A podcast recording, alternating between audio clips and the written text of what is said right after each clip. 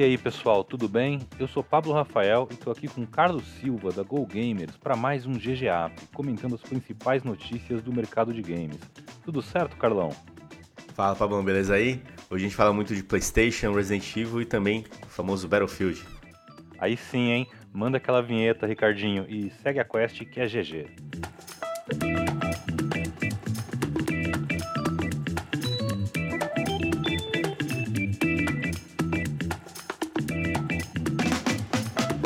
PlayStation tem 25 jogos em produção, Carlão. Pois é, a Sony revelou que os estúdios PlayStation têm 25 jogos em produção atualmente, e quase a metade deles são propriedades inéditas, ou seja, não são baseados em marcas já existentes, sequências de jogos que a gente já conhece. A novidade veio numa entrevista do Herman Hugst, chefe do PlayStation Studios, para a revista Wired. Segundo ele, a Sony tem muitos projetos no forno sobre os quais os fãs ainda não sabem de nada. Entre os jogos já conhecidos que devem chegar ao PlayStation 5 nos próximos meses estão o Ratchet Clank Rift Apart, o Horizon Forbidden West, God of War Ragnarok e o Gran Turismo 7. E deixa espaço aí para mais 21 jogos ainda não revelados. Essa lista não inclui jogos desenvolvidos por estúdios terceiros, como é o caso do Final Fantasy VII Intergrade, por exemplo. Mas inclui todos os games publicados no selo PlayStation Studios, o que curiosamente leva também aí o Returnal, que saiu recentemente, e o Sackboy Adventures, mesmo que a Housemark e a Sumo Digital não sejam estúdios internos da Sony, mas os jogos são publicados por este selo, né? Bom, e essa é a fortaleza da Sony, né, Pablão, do PlayStation. São seus jogos proprietários, é o que a gente já, já acompanha há um tempo no mercado, né? Diferente da, da estratégia da, da Microsoft com o Xbox, a Sony tem essas propriedades e vai tentar justamente ampliar ainda mais. Acho que a parte bacana é, é franquias ou títulos né, que não foram revelados, coisas que a gente talvez nem espere nem imagine ainda, sabendo que mesmo assim já vai vir muita coisa boa, né? Acho que essa é a grande expectativa de quem tem um PlayStation hoje e tudo mais. Acho muito bom. Inclusive o Returnal mesmo, você percebe que os jogos estão começando agora a explorar mais os recursos da nova geração, né? Então o próprio Returnal ele é muito legal nesse sentido, né? Na questão do controle, do AllSense. Enfim, então boas expectativas mesmo. Olha só, o que desses aqui eu tô muito na expectativa pelo novo Ratchet Clank, que sai, se não me engano, no final deste mês, começo do próximo, não sei É direito. isso aí. É por aí. Mas eu andei vendo as prévias, as imagens que foram divulgadas, muita gente já tá jogando aí na imprensa, né? E ele me parece muito assim, aquele primeiro jogo que isso aqui não dava para fazer no videogame anterior, sabe? É, o que é muito importante num console novo.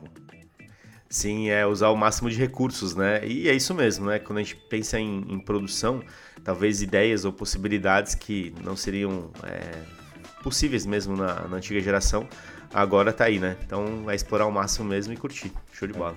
Eu acredito também que na agora em junho, na semana da, da E3, a Sony deve seguir aquela padrão dela de mostrar muita novidade, muita coisa é, exclusiva ou, ou, não, mas muita coisa que está vindo aí para o Play 5 é, certamente o Horizon deve aparecer.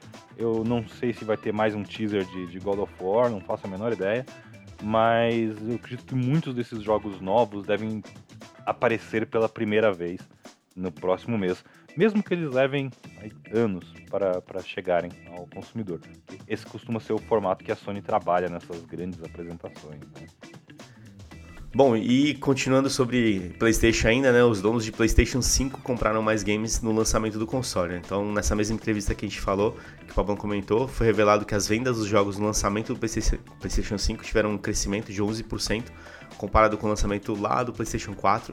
Também foi registrado um aumento de 81% no tempo que os donos do novo console passaram a jogar também em comparação ao comportamento dos jogadores na época no lançamento do console anterior. E entre esses fatores, esse, para esse salto, esse aumento, está o isolamento social, né, provocado pela pandemia, que aumentou o tempo que os jogadores passam jogando. Padrão apontado inclusive pela pesquisa em Brasil, né, que nós lançamos esse ano, falando sobre a questão do isolamento social e quanto que as pessoas jogaram mais durante esse período. E também a retrocompatibilidade, né, os donos de PlayStation 5 puderam jogar os seus jogos de PlayStation 4 no console, era algo muito esperado e tá aí, né, foi um sucesso. Exatamente, porque na, nas gerações nos modelos anteriores do, do, do PlayStation, é, muitas vezes você se desfazia do seu console antigo para comprar o novo, né? E com isso toda a tua biblioteca se perdia, você acabava ficando com uns dois, três joguinhos novos.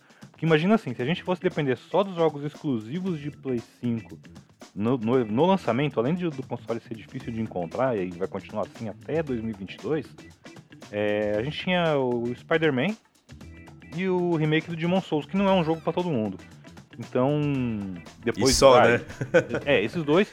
E, e, o que vinha junto, vem junto com o console, o, o Astro, que para mim é disparado um dos melhores jogos do Play 5 ainda.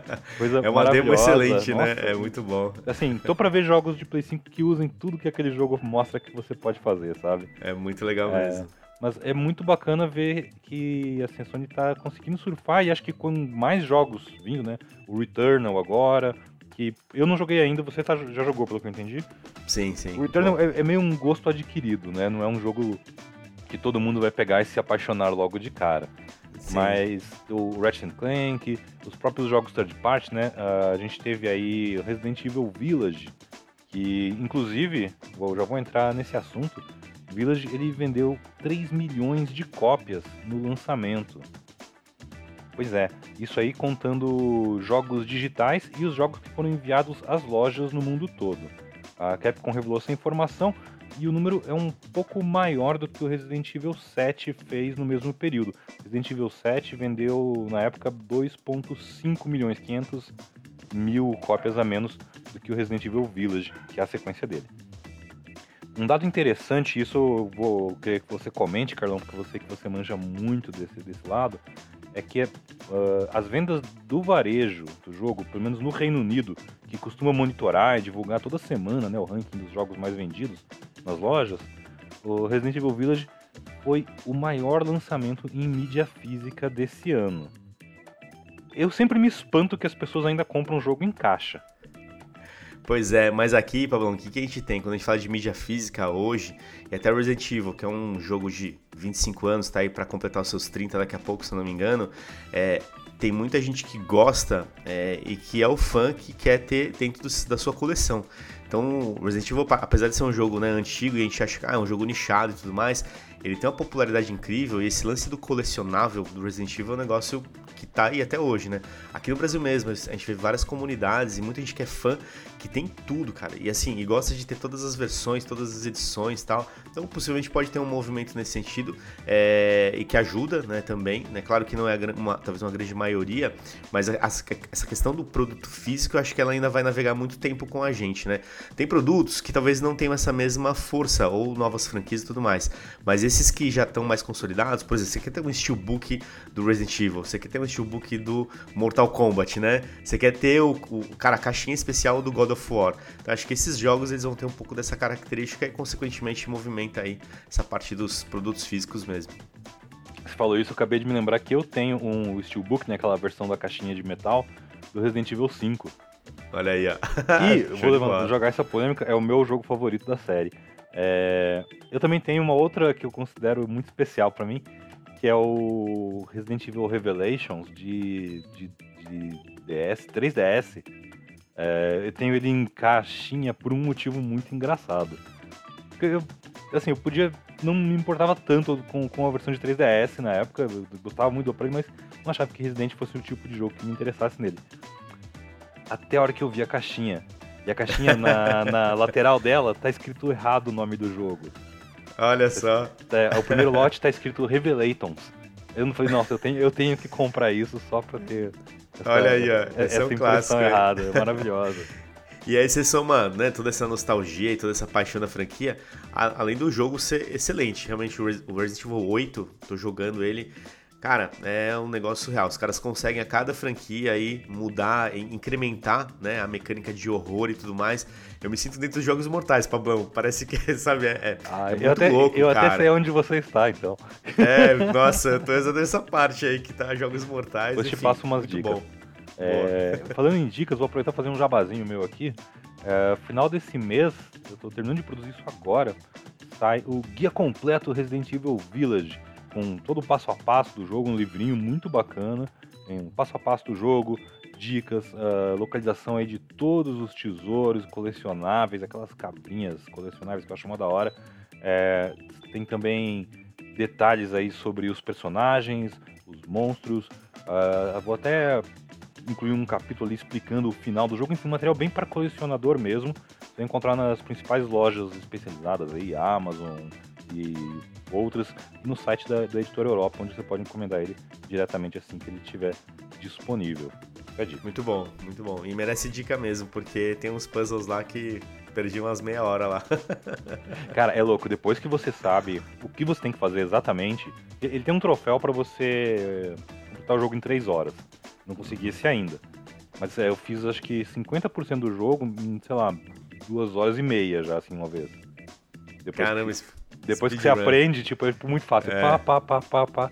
E é um jogo sensacional. Recomendo muito. E, novamente, dar os parabéns, inclusive, pela dublagem. E acho que a gente em breve vai ter aí um GGCast só para falar de Resident 8, hein? Opa, teremos. Bom, e falando agora um pouco sobre EA, é, Battlefield 6 foi confirmado para PlayStation 4 e Xbox One. É, o próximo Battlefield ainda não foi revelado, é, a gente não tem trailer ou como que vai ser o jogo, mas a DICE já confirmou que o jogo de tiro vai ter versões para a plataforma base, né, que é o PlayStation 4 e Xbox One. O anúncio veio após a desenvolvedora comentar que o game seria feito para aproveitar o poderio dos consoles da nova geração, então normalmente isso gera algumas dúvidas, né, se ele sai na antiga e tudo mais. E é questionado por investidores sobre os planos para anualizar a franquia Battlefield, porque não sai todos os anos, né, e sobre o modo Battle Royale, o estilo que é o Call of Duty hoje, Warzone, aí não confirmou nem negou as estratégias que ela vai adotar, né, o que já se sabe é que além do novo game para PC e consoles, vão ter, vai ter também um Battlefield para celular. Então a EA deve revelar o primeiro trailer do Battlefield 6 provavelmente durante o evento da EA Play, que vai acontecer em junho, algumas semanas depois da E3 agora em 2021. Exato. É, eu estou bem curioso com este jogo e ia ser estranho eles não lançarem para Play 4 e Xbox One que é onde ainda está a maioria dos jogadores de console atualmente, né? Não é. Na, por mais que a gente saiba que, pô, é legal empurrar a, a tecnologia toda ao máximo aí para aproveitar as novas plataformas, né? Esse diferencial, é, é difícil você ignorar uma base instalada muito maior do, dos consoles antigos. Eu não me lembro de cabeça, mas eu acredito que até o Battlefield 4 foi assim, que eram esses jogos de transição, né? Foi, teve os dois, Pablo. Eu lembro que tinha a versão que você comprava, que você já podia fazer o, update para nova geração, né? No caso, Verdade. PlayStation 3 por 4 e tal. É, e também esse movimento ele, ele tem que acontecer porque hoje, como você. A Sony e a Microsoft não estão conseguindo atender a demanda dessa nova geração, você tem que manter a base ativa, né? Então não adianta né, você querer empurrar lá a galera pro novo, sendo que talvez ela não consiga ter acesso. E o Battlefield é aquilo, né? Não é um jogo anual igual o COD, então ele acaba né, disputando esse território e sempre vai ter essa comparação, né? Eu lembro que quando a gente trabalhava com o Battlefield, com a EA, era muito isso, né? Era essa briga, porque apesar de, ser, de serem jogos que têm um estilo um pouco diferente, é, eles conversam talvez com o mesmo público, né? Quando a gente pensa em jogo de tiro, ação, guerra antiga, guerra moderna, enfim, então acaba impactado nesse sentido. Ser anual, acho que vai ser mais difícil, acho que o Battlefield continua essa pegada, mas se eles forem nessa linha de um jogo de um jogo de celular gratuito ou de um jogo talvez nessa linha do Warzone que vai ser gratuito para todo mundo jogar, enfim, acho que tem possibilidades. Battlefield tem muito potencial para isso, né? E é um belíssimo jogo, né? Eu curto demais. Exato. E eu acho que assim, não é preciso que você tenha uma, uma série anualizada, como acontece com, com Call of Duty, por exemplo, para você manter sua comunidade engajada, né? O, import, o importante eu acho que é você estar tá, é, frequentemente, de tempos em tempos, é, lançando conteúdos novos, eventos dentro do jogo, fazendo com que a sua comunidade continue é, no seu jogo. Funciona, uh, por exemplo, o Destiny 2, que eu sei que você joga bastante, funciona assim, né? Eles lançam novas expansões, lançam temporadas, eles não precisam lançar um Destiny por ano. É, é isso aí. Isso é, é, bom até para não dividir a sua base, né? Você não ter. Porque, putz, eu gosto muito do Battlefield de Segunda Guerra, mas o próximo vai ser. O desse ano agora vai ser Guerra Moderna, o do ano que vem vai ser no futuro. Depois a gente vai brigar com, sei lá, dinossauros na Idade Média. Isso seria legal. Fica a dica aí. É... E aí você toda hora tem que comprar um jogo novo, mudar de jogo, isso não é bacana. A gente sabe que certas franquias têm apelo o bastante para conseguir se manter assim. Mas às vezes você manter um jogo por mais tempo é até mais bem visto pela comunidade, né? Sem dúvida. É o próprio Battlefield 5, que foi o último lançado, ele até tentou né, lançar alguns conteúdos, mas não tem talvez a mesma frequência ou o mesmo volume de conteúdo ao longo do seu lançamento, né? Até hoje que que, que gera esse engajamento todo, né? E, e, mesmo assim mantém a galera engajada, né? Olha que engraçado. Mesmo não tendo tanto conteúdo, né? Quem é fã de Battlefield tá lá jogando pra cacete, né? O que me lembra que o Battlefield 5 ele tá disponível esse mês na PlayStation Plus, aí tanto no Play 4 quanto se você tem um Play 5, você pode baixar ele no seu Play 5 e jogar a versão de Play 4. É, o que deve dar um aumento aí na turma que joga o, o Battlefield 5 nos consoles da Sony. Bom, e é isso aí, galera. Obrigado por você que nos acompanha todos os dias aqui no GG App. É, fica ligado nos nossos canais, gogamers.gg. A gente tem divulgado bastante coisa lá sobre o mercado de games, alguns artigos especiais falando sobre a indústria é, e também sobre a Pesquisa Game Brasil. A gente revelou ontem um painel especial sobre as marcas, as principais marcas dos games brasileiros. Então, dá uma conferida também, tá lá no gogamers.gg. É isso aí, valeu e até a próxima.